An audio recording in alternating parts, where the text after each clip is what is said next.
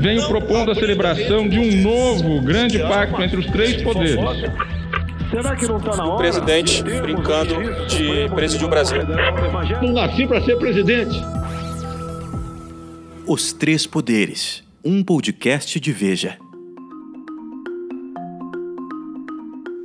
Olá, estamos começando mais um capítulo do podcast Os Três Poderes. Hoje é 17 de abril eu vou conversar com Dora Kramer, do Rio de Janeiro, e Ricardo Noblar, em Brasília. Nós começamos, como sempre, pela capa da revista Veja, que tem a foto do presidente Jair Bolsonaro e a chamada é Quem Manda Sou Eu. Evidentemente, a matéria de capa trata da substituição, né, da demissão do ministro da Saúde, Luiz Henrique Mandetta, e sua substituição por, pelo oncologista Nelson Teich, que é o novo ministro. O que é que vai acontecer? Queria começar ouvindo Dora Kramer. Olha, Augusto, o que vai acontecer aí o recorro, o que já é o lugar comum de uma fala do Marco Maciel, ex-vice-presidente Marco Maciel. As consequências vêm depois. Vem depois. Exatamente. O que, que, o que isso quer dizer? Não dá para saber o que vai acontecer, não é? Agora, o que já dá pra, para desenhar, na, no meu ponto de vista, é, são os desafios né, que o novo ministro tem. É, não são poucos. É claro que o primeiro desafio é manter o nível da, da na condução do Ministério da Saúde, que é um, um, uma condução que vem sendo bem vista pelo mundo científico, por a maioria do mundo político e pela maioria da população. Ele também tem o desafio de é, se descolar da sombra do Mandetta, que não é uma sombra pequena. Tem o desafio de conseguir, é, é, como fazia o, o ex-ministro Mandetta, dialogar com a sociedade com clareza, com conhecimento e com firmeza. É algo, eu acho que a gente tem que dar tempo a ele, evidentemente, mas nos primeiros dois pronunciamentos dele, ontem à noite, no, ontem à noite, desculpa, ontem à tarde e depois, hoje de manhã na posse, ele não se mostrou exatamente um mestre na comunicação. Tudo bem, não se pode cobrar, inclusive porque ele não é político, é um médico, mas a comunicação nesse caso é muito importante.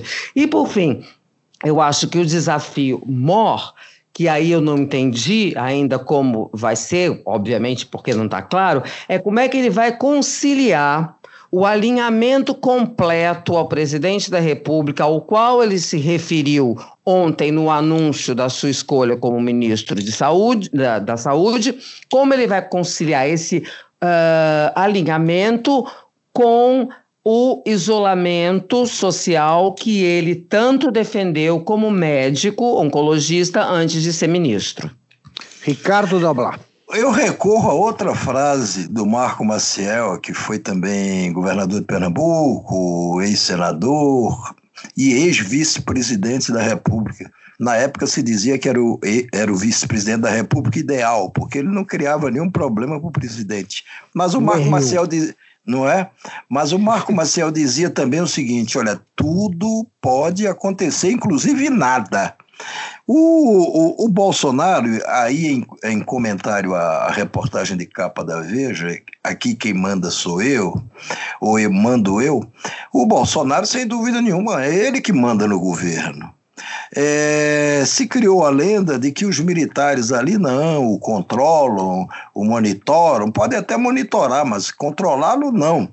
Porque se dependesse de vários desses ministros militares alocados no Palácio do Planalto, Bolsonaro não faria uma, um monte de bobagens como tem feito.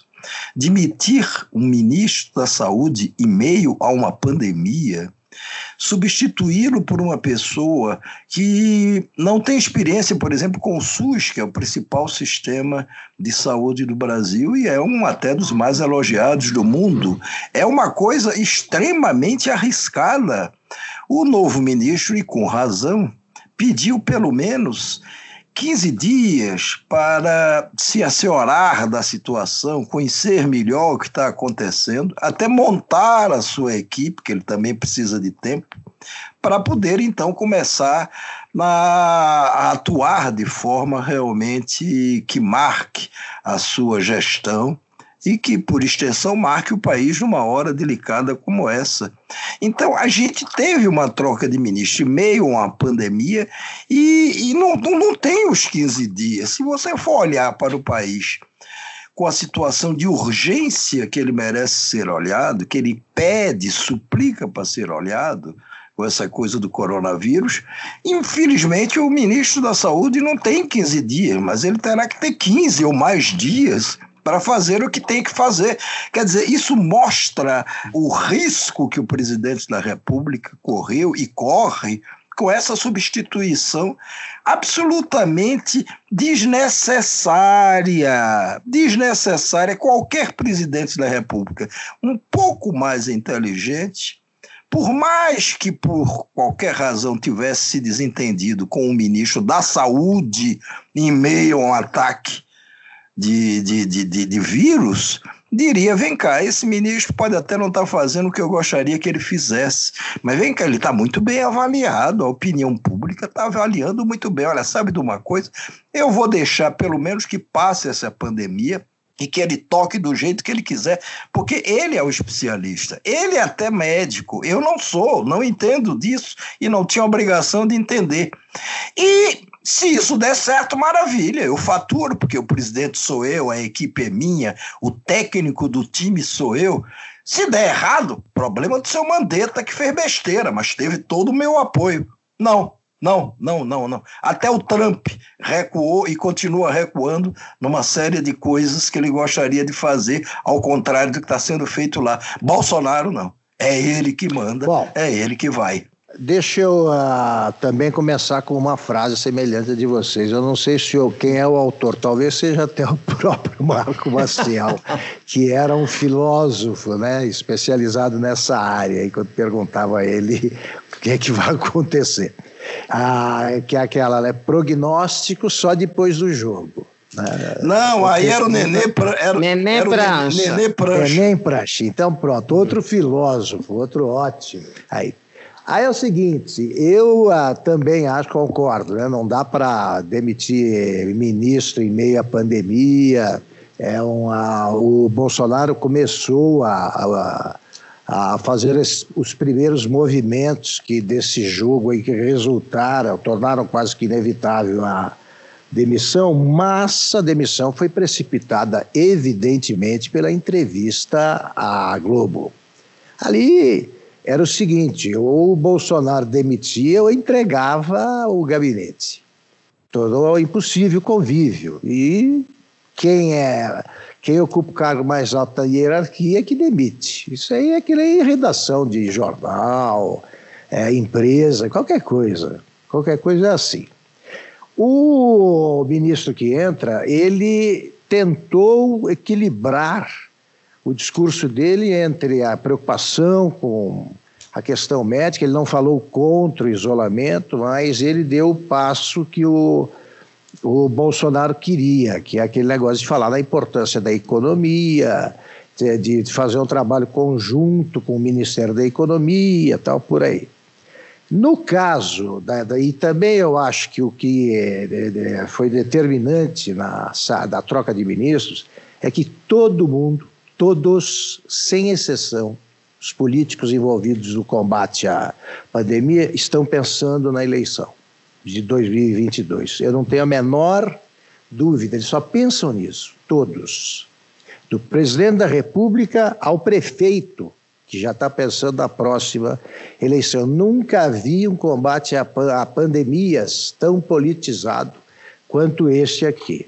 E veja bem, o Brasil não vai bem no combate à pandemia. Está mais do que evidente, ao meu ver, que o que determina, o que está determinando a, a, a prorrogação do isolamento social não é a força do vírus, é a fragilidade do sistema de, de atendimento, sistema público de atendimento à saúde no Brasil.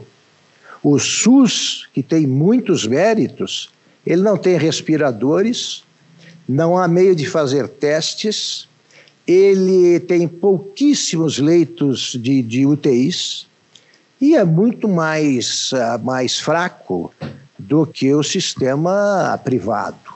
Sobram leitos no sistema privado, já começam a faltar no SUS. Eles estão, eu acho que no fim, a curva sendo é, mais baixa ou tendo aquele pico né, que lembra um, um, quase que uma pirâmide mais magra e muito mais alta, qualquer que seja o desenho da curva, é o mesmo número de, de infectados que teremos, eu acho, no fim, na contabilidade final.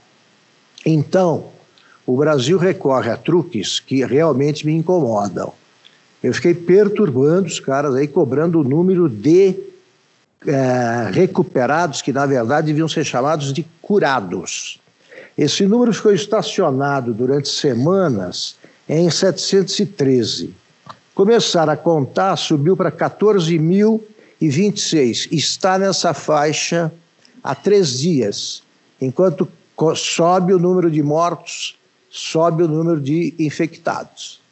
Por que isso é essencial? Saber quantos foram curados.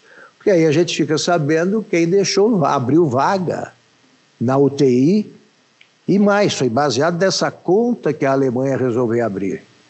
O número de, de, de curados na Alemanha, de recuperados, é, se tornou maior que a soma dos óbitos e dos é, infectados a Alemanha está programando a abertura gradual, cuidadosa e tal, mas já é um horizonte mais otimista, né? menos escuro que o do Brasil. O João Dória acabou de prorrogar a quarentena em São Paulo. Essa situação de incerteza eu acho muito ruim. O Brasil não testa ninguém, e aí fica aquela conversa: o número de infectados é muito maior do que o oficial, o número de curados também. Não se sabe de assintomáticos, é difícil saber. Não se, não se vai saber também quem já foi infectado e como, como os sintomas foram muito fracos, né, muito brandos, eles nem procuraram médico. Então o Brasil briga no escuro porque os números são irreais, todos. O Augusto, não, só quero. É, é, bem rápido, Noblar, já te passo a palavra. Só essa questão de curados, o, o Augusto, estava ouvindo um médico falar sobre essa questão específica. Ainda não dá, ele acha que não é, é correto a gente falar em curados, mais correto. E não, não, prejudica o seu raciocínio, isso que eu vou dizer, tá? É só um ah, adendo. Tá é mais correto falar em recuperados, porque certo. não se sabe se há uma imunização pelo pelo fato da pessoa já ter pego, como acontece com outras doenças, se acontece, se, se a pessoa fica imunizada para todo Perfeito. sempre, entendeu? Não Tem pega razão. nunca mais. Por isso que não é correto falar curados, pelo menos por enquanto. Vai lá, Noblar.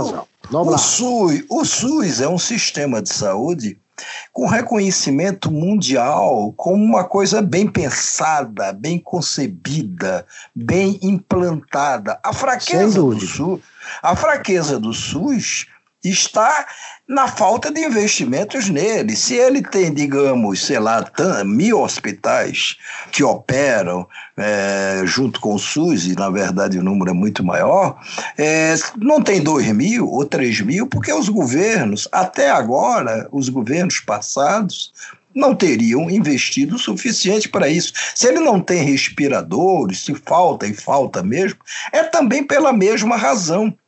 No caso do, do novo ministro da Saúde, ele concorda. Interessante é que o que ele disse até agora, embora tenha cedido, tenha, é, é, é, embora tenha falado que o seu alinhamento com o presidente da República é, é total, é completo, é, ele não tem manifestado ideias tanto na direção do que o presidente da República gostaria ou tem manifestado essas ideias.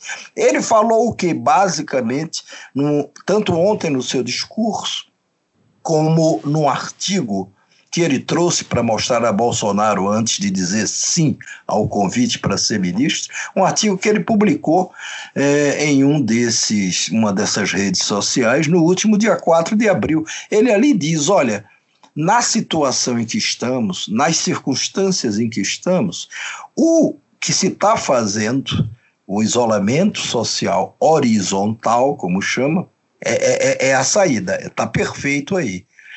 Isso é uma coisa. O que até, vamos dizer, avaliza o que o Mandetta estava falando. Outra coisa que ele fala, e com toda razão, é também o que o Manleta falava. Olha, nós precisamos testar, testar muito, muito teste, como a Organização Mundial de Saúde sugere. Porque sem testar muito, a gente nunca vai saber nada sobre isso, muito menos como enfrentar essa pandemia. Perfeito. Isso, isso o Mandetta repetiu, repete há mais de mês. Agora, enfrentou dificuldades de compra desses kits testes até hoje, porque no mercado o mercado é comprador, está comprando tudo, está desviando até o que outros países, como o Brasil, é, menos desenvolvidos, compram e, e não é entregue é, e está enfrentando o problema também de falta de recursos ou de disponibilidade de recursos pelo governo é, para que, que essa compra seja gigantesca. Porque se não for e se a aplicação dos testes não se der de forma massiva, adeus, nunca saberemos nada do que de fato aconteceu e muito menos não poderemos combater o coronavírus sem essa testagem massa.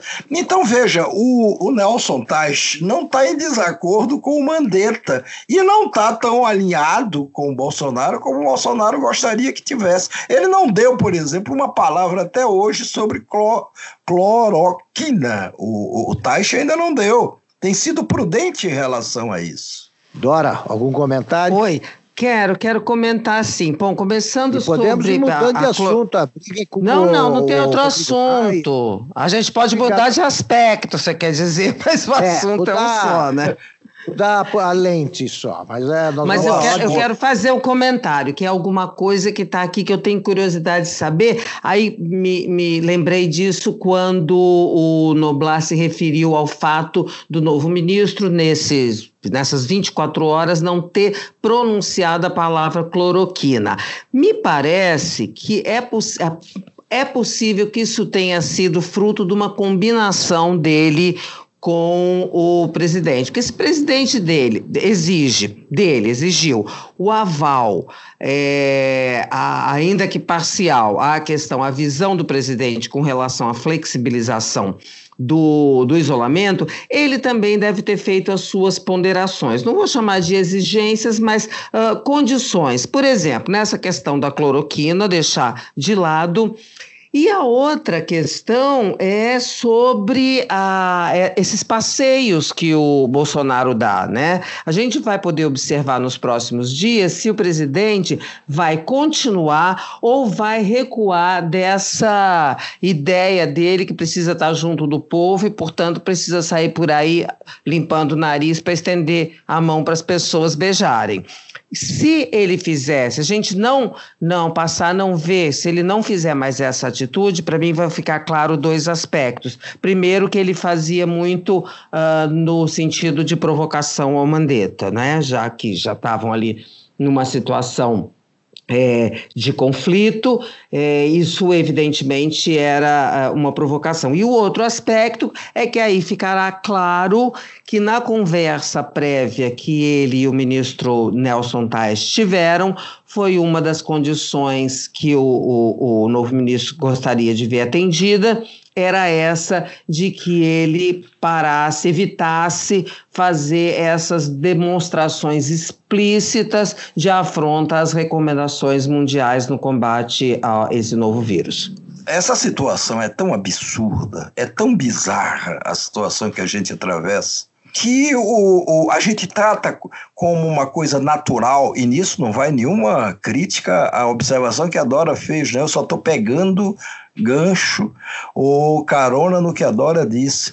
é, é, é, é, tudo menos natural uma situação onde o presidente, por conflito político ou ideológico com o seu ministro da Saúde, sai a passear pelas ruas do, do distrito, pelas cidades do Distrito Federal, só para provocar o ministro. Ao fazer isso, o presidente da República primeiro se expõe embora ele possa dizer que não, é, ele testou e não deu nada, muito bem, então ele está expondo a saúde dele quando ele confraterniza, toca nas pessoas, pessoas que ele não sabe se estão infectadas, se não estão, ou essas mesmas pessoas até nem sabem se estão ou não.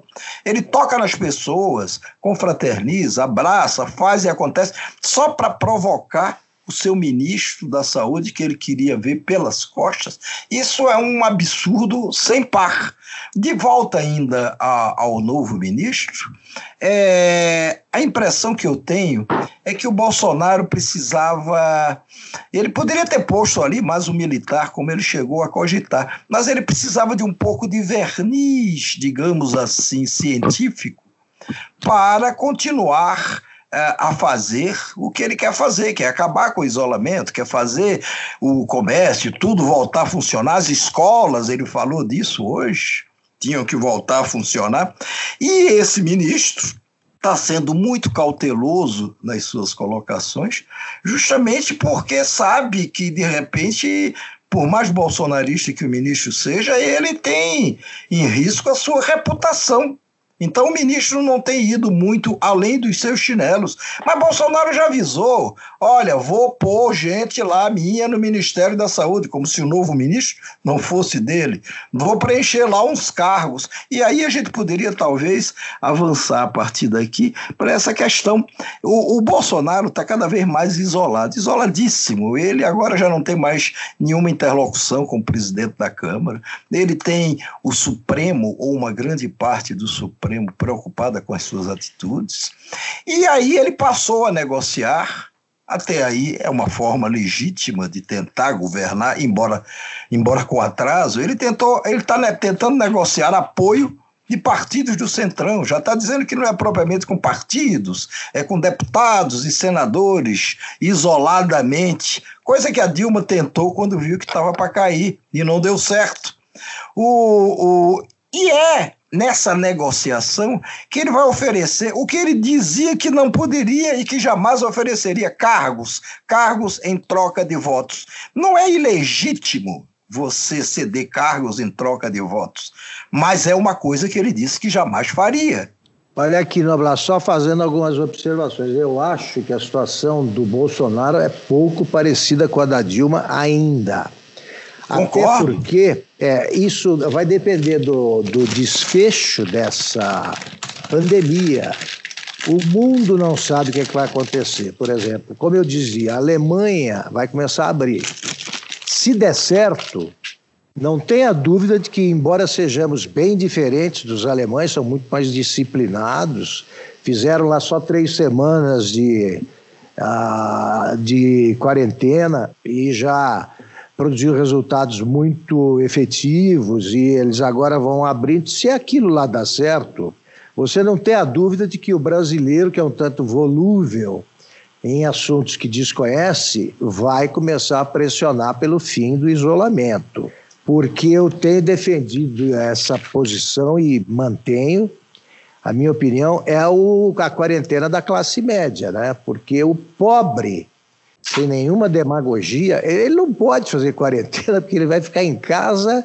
Já é uma, uma multidão, uma família pobre aqui na periferia de São Paulo já é uma, uma concentração de pessoas que é proibida aí pelas normas ou, ou é recomendada ou se recomenda que não aconteça, né? Uma concentração de gente e mais, ele não tem dinheiro. Ele não tem dinheiro, esses 600 reais eles vão ajudar, mas não resolvem. Então eu vejo pessoas na, nas ruas porque não tem como ficar em casa, simplesmente por isso. Mas, então você tem 50% de pessoas atendendo ao isolamento. Então você faz é uma medição das diferenças sociais do Brasil. É isso. Ô, Augusto, mas você pode fazer, Dora pode fazer, mas não é todo mundo que pode fazer. Mas, Augusto, não é em nome da defesa dos pobres que a gente pode dizer que, olha, como os pobres não têm como sobreviver trancados dentro de casa, a gente tem que liberá-los para que eles saiam, porque essa seria uma quarentena, um confinamento, na verdade, da classe média. É, eles já estão saindo, né, Noblar? É não, é pelo amor de Deus, tá. eles estão saindo, eles estão saindo, e não só os pobres, agora também os remediados, os, os também, ricos, talvez, talvez os ricos não, esses estão se protegendo muito esses bem. Esses não. Pois é, agora veja, agora veja, no mundo não se inventou até agora nenhuma outra receita a não ser o das restrições sociais, do confinamento. É, e isso foi adotado em todos os países do mundo. Por que é que nós é que estaremos certos se adotarmos ou se tivéssemos adotado outro caminho? A diferença Tem um é cálculo menos impreciso, né? Eu sei, a diferença, por exemplo, para a Alemanha, na, na, é, ou uma das diferenças, que são muitas, né? um povo mais disciplinado, já passou por guerras, por outras epidemias brutais, enfim, é uma outra cultura, é também um outro país muito mais rico e tudo, mas a Alemanha está fazendo, ou fez, mais ou menos o que outros países da Europa fizeram ou fazem com atraso. A Alemanha é, testou muito, testou muito, muito, muito, muito, é muito. É isso aí. Sim, mas a gente aqui está falando em, em quebrar já essa essa quarentena, ou confinamento, como se seja, sem que a gente saiba de nada, porque nós não testamos nada. E não testamos nada não foi porque o ex-ministro da Saúde demitido não quis testar ou não percebeu que deveria testar, foi porque não conseguimos. Primeiro, porque pensamos nisso talvez com atraso. Segundo, porque o mercado, como eu disse antes, está comprador.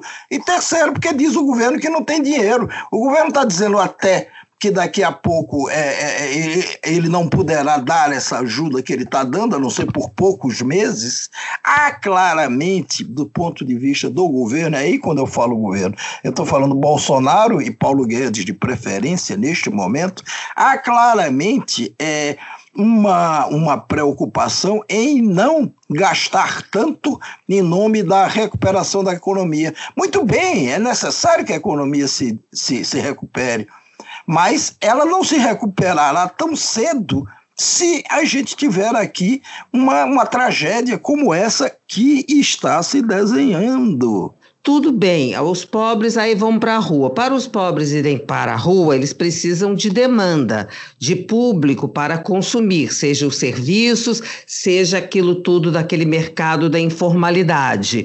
E aí, para ter essa demanda, é preciso que o público vá à rua. E se o público for à rua para consumir o que os pobres, os serviços dos pobres, adeus, quarentena. E aí não vai ser nem 50% aí vai ser o chamado estouro da boiada. Por isso que eu acho que essa argumentação dos pobres, é claro que ela faz sentido, é evidente que ela faz sentido, não é? Mas o problema é que estamos diante de uma emergência, de uma urgência de algo absolutamente inédito. Não dá para aplicar o raciocínio normal, comum, corriqueiro de sempre numa situação de emergência, né? Claro que aí há perdas, a, enfim, é uma situação completamente inusitada. Mas olha só, Dora, deixa, é, veja bem, como eu disse, não, tô, não sou candidato, não estou pensando em 2000, neste ano, nem em 2022, eu só estou fazendo uma constatação. Não há nenhum trabalho especial, até porque não dá para fazer, um trabalho especial para ver como é que faz para uh, é, impedir que os, os pobres sejam afetados pela epidemia. E da mesma é, forma que não é possível falar deixa é infectar, a gente também tem que fazer com que eles não sejam infectados. Porque eles já claro, estão expostos. Mas esse é um problema. Esse é um problema. Eles estão expostos, aí que está. É uma realidade brasileira. Né? Se eu fosse o ministro, eu investiria tudo, todo esse dinheiro que está sendo disputado por governadores, pelo governo federal, tal, eu investiria o que eu pudesse em hospitais de emergência que é para atender todo mundo. Porque senão, com essa oferta hospitalar, a demanda vai ser sempre infinitamente maior. Então, investir nisso aí e fazer os testes. Tem que testar. A Alemanha testou o país inteiro. Claro, o Brasil não é Alemanha, a economia alemã talvez seja mais uh, saudável do mundo hoje. Mas nós precisamos testar mais. E esses testes não chegam. Quando são noticiados, quando é noticiado alguma coisa sobre eles, é que houve um roubo, um furto de testes. Aí fica difícil. O governo do Maranhão, agora há pouco, para poder adquirir alguns é, respiradores, teve que fazer o que chamou de uma operação de guerra, comprar a um fornecedor não sei aonde, transferir isso para a Etiópia, que era para driblar a possibilidade de, em algum outro país, a mercadoria ser, ser, ser confiscada é, por outros governos, até isso chegar em São Luís do Maranhão. Agora, o problema, a questão que eu acho maior nessa história toda é que nós temos um governo ou um presidente da República, voltando a repetir, sem fixação nele, que acha o seguinte, que comprou, como o Bolsonaro é pouco é, é, é meio parecido com um personagem de um filme do Woody Allen, que você era aquele que conversava com você e pensava, começava a pensar com você. No, na, na, no, no interlocutor, não é? Como é que chamava? Zelig. Zelig. Zelig, Zelig, Zelig. né? É com Zelig. cada um que ele, ele é conversa, é mas... Parecido, né? Tá ele conversava com, com o gordo, ele ficava gordo. É, é verdade. Então, o Bolsonaro, que está me parecendo com esse personagem, é, ele, ele ouve mil coisas ao longo do dia, ao longo dos dias, e ele vai pegando aqui a colar um pedacinho de um, um pedacinho da outra, e vai tentando costurar, e vira uma coxa de retalho muito mal costurada, e aí ele expõe. Bolsonaro tem na cabeça, e não é o único a ter, mas é a figura principal na política e na administração que temos, ele tem na cabeça que o seguinte: olha, é inevitável. O, o, o, coronavírus vai pegar quem tiver que pegar. Alguns calculam que 60%, 70% da população, embora a maioria nem vai perceber que pegou, mas vai pegar. Então deixa logo pegar, porque quando chegar aí depois dos 50%, até por uma conta elementar, é, ele vai começar a matar menos ou a, a, a, flagelar menos as pessoas. É essa a política dele, é isso que ele tem defendido, e até diga-se de passagem, com muita transparência. Só que é uma teoria que o Trump, que também mais ou menos defendia, recuou. Foi obrigado a recuar. E nenhum mais, nenhum outro chefe de Estado, salvo um maluco lá do lado da antiga União Soviética, um berquistão daquele, é, só um maluco desses também compartilha da mesma teoria. Deixa, deixa, deixa, deixa matar, deixa adoecer. E depois, quando passar dos 50%, vai começar a cair. Não dá para se pensar e se conceber as coisas nesses termos. Dora. Oi, vamos mudar de aspecto? Você com o Rodrigo Maia, eu estou curioso para saber. Que... Quero, quer dizer, um atrito aí que o, o, o presidente é, assumiu. O, o, Rodrigo faz a coisa, leva esse confronto de uma maneira mais discreta. O presidente, principalmente ontem à noite, resolveu explicitar, dizendo que o Rodrigo quer levar, quer tomar o cargo dele, quer levar o país ao caos, que está todo errado. Olha, não é a melhor maneira de se conduzir as coisas para quem está, como disse Noblar, querendo construir algumas pontes com o Congresso, ou melhor, reconstruir algumas pontes. Se isso já não dá certo de maneira isolada, porque você não tem aí um, um, uma força significativa quando você faz essa, essa negociação isolada, dá muito menos certo quando você tem na presidência da Câmara um personagem que exerce liderança. Tanto exerce liderança, o exemplo foi a condução que ele conseguiu fazer na reforma da Previdência. Então, não é um caminho para o Rodrigo, não altera nada né? Esse confronto com o presidente não abala em nada a posição dele, porque se ele, ele, ele, o mandato dele termina em fevereiro do ano que vem, se tiverem que fazer um cambalacho lá para ele ou Alcolumbre, para mudar a Constituição, ele ou Alcolumbre poderem ser reeleitos, isso será feito nas internas da Câmara e isso não altera a posição dele. Já para o presidente da República, é muito, é, é maléfico, quer dizer, ele não só não ganha nada, como ele tem muito a perder nessa, nessa briga com o Congresso. Né? Presidentes da República, governos que têm o Congresso contra, e eu não vou nem lá atrás na história do Brasil, eu vou na história recente, quem tem o Congresso contra tem o destino que a gente já viu uh, por, vários, uh, por vários métodos, seja suicídio, renúncia ou impeachment, não tem um bom destino, ou seja, não concluem o mandato. Então, é, o presidente, embora é, parece que percebe que não tem gordura para queimar e tanto percebe que não nomeou um ministro da linha completa dele, um Osmar Terra da vida, teve de ir buscar o respaldo na área científica, ele, além não tem gordura para queimar e fica arrumando uma briga na qual ele só tem a perder. O Bolsonaro tem um Congresso contra, porque ele nunca quis ter um Congresso a favor, simplesmente isso. Ele, durante a campanha toda, é, falou mal do Congresso, sugeriu que todos, ou uma boa parte ali, tem a ver com corrupção, etc. e tal, e por conta disso ele jamais é, iria usar os métodos de antigamente de cooptação do Congresso. Muito bem, foi uma escolha dele. Agora, é por isso que o Congresso, ele diz que o Congresso é contra ele. Ele nunca quis compartilhar o poder com o Congresso. Compartilhar o poder, eu estou falando no bom sentido, não é ceder à chantagem e permitir que, que, que, que a, a corrupção se alimente disso. Não, embora ele até nem tenha mais antagonizado tanto a corrupção como fazia antigamente. É compartilhar em termos de, olha, dividir o poder. É assim que se governa em todas as repúblicas e em todas as repúblicas e também em todos os sistemas parlamentaristas. Você precisa do Congresso para aprovar os seus projetos. Todo presidente, o primeiro-ministro precisa. Então você tem que se entender com o Congresso. O Bolsonaro nunca quis esse tipo de entendimento.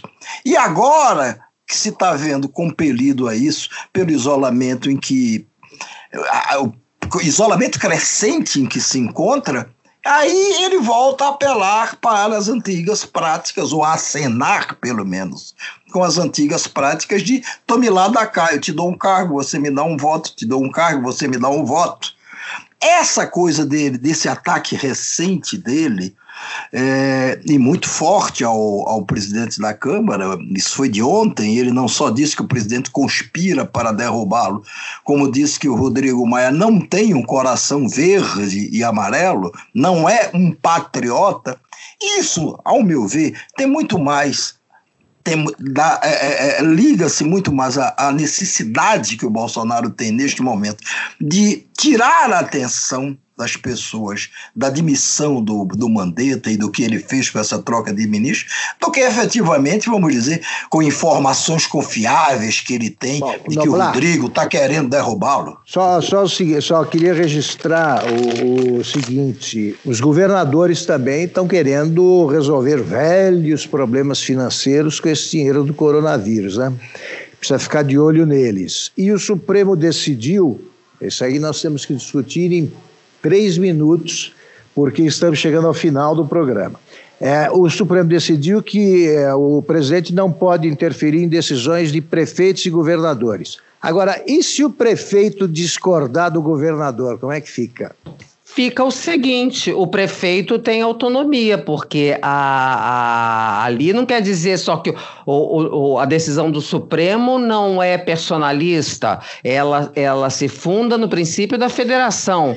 Os executivos, os chefes de executivos locais tem autonomia. Há alguns estados em que o presidente Florianópolis, me parece que é um deles, Florianópolis, desculpa, Santa Catarina, me parece que é um deles, que o governador tem uma posição, mas os prefeitos da cidade têm outras, e aí eles é que têm essa autonomia. Prevalece a, a, a posição do prefeito. Perfeito. O poder é, local, do chefe do assim executivo local. Coerente, né?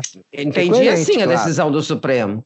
Cada um é, é, responsável pela, pela, pelas suas ações. Aliás, foi o Bolsonaro que disse, de ontem para hoje, disse até mais, que essa coisa pode estourar no colo dele, etc. e tal, mas que ele continua pregando a suspensão dessas medidas restritivas. O, cada um será responsável pelo que fizer. Os prefeitos poderão realmente quebrar essa medida restritiva. Eu duvido que isso se torne uma avalanche por uma simples razão, porque a gente agora é que está começando a se aproximar do pico do coronavírus. Segundo o Ministério da Saúde, deverá acontecer por volta de maio e junho, porque ele também não se dá de uma vez nem de um dia para outro apenas. Eles estavam prevendo, estão prevendo para faz tempo, hein, Nabla? Seria em. Sim, mas, essa, mas quem, quem, quem não. Quem não Março, tem teste. Agora abril. Quem, quem, não tem teste, Augusto, vai assim, é. vai pelo, vai pelo que está vendo, não é verdade? E aí, veja, eu quero ver eles terem coragem, os prefeitos ou os governadores, em peso, não estou falando um ou outro para acabar com essas medidas de restrição, justamente no momento em que, por exemplo, o Exército começa a fazer um levantamento sobre, olha, como é que é a capacidade do, das prefeituras, pelo menos no Rio de Janeiro, de armazenarem corpos, ou dos cemitérios de comportarem corpos. No momento em que Manaus, o principal hospital de referência nessa área, está começando a adquirir frigoríficos, ou algum nome que, que se assemelhe a isso, para acumular corpos. Eu quero ver a quem vai ter coragem de acabar com essas restrições, salvo o presidente da República, que tem coragem para tudo.